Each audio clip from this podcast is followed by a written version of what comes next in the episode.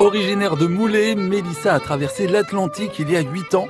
Elle nous fait découvrir sa vie canadienne avec 6 heures de décalage horaire, direction le Québec. Nous, on a atterri à Grenby, qui est une ville à peu près de la taille de Saint-Nazaire au niveau des habitants, donc 66 000 habitants. C'est à peu près à une heure de Montréal. Et vraiment en région, puis on n'a pas atterri comme euh, comme la plupart des Français sur le, le plateau à Montréal. Nous, euh, on est venu parce que mon conjoint a trouvé un emploi via les, les Journées Emploi Québec à Paris par une entreprise de Grenby, donc c'est pour ça qu'on a atterri à Grenby. Ça va faire huit ans, puis à date, on pense pas revenir.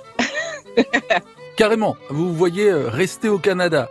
On est bien ici, niveau de la qualité de vie, au niveau de la mentalité. On a acheté une maison il y a, il y a deux ans maintenant, donc euh, on est, on est correct pour l'instant ici. On verra ce que l'avenir nous réserve, mais pour l'instant, on va faire un petit bout de chemin ici.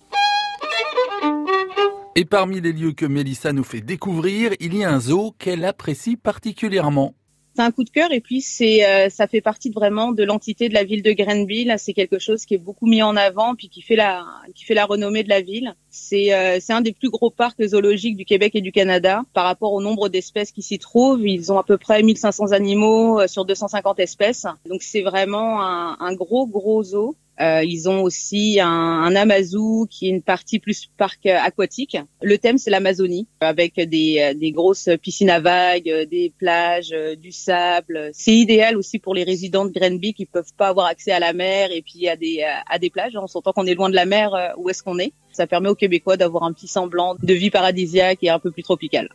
Et forcément, c'est une sortie sympa en famille. On l'a fait beaucoup. Quand on est arrivé, euh, Cali, elle avait, on arrivait au Québec, elle avait même pas deux ans. On a fait beaucoup de d'activités, le zoo l'été, le zoo l'hiver. Euh. Vous dites le zoo pour le zoo, euh, ça va, vous vous êtes bien adapté. Oui, j'ai pourtant essayé de faire attention avant de vous parler, mais c'est sûr que ça, ça, le naturel revient. Ça a été un petit peu d'acclimatation au départ. Comme par exemple, l'exemple qui me vient, c'est ma fille à même pas deux ans euh, qui nous parlait d'un calorifère, qu'elle était tombée sur un calorifère et qu'elle avait eu mal. Et puis il a fallu chercher euh, sur Google ce qu'était un calorifère parce que c'est des, des termes de vieux français qu'on n'emploie pas en France, mais que eux ici emploient. Donc un calorifère est un radiateur. Et la particularité du Québec, c'est que c'est une province francophone.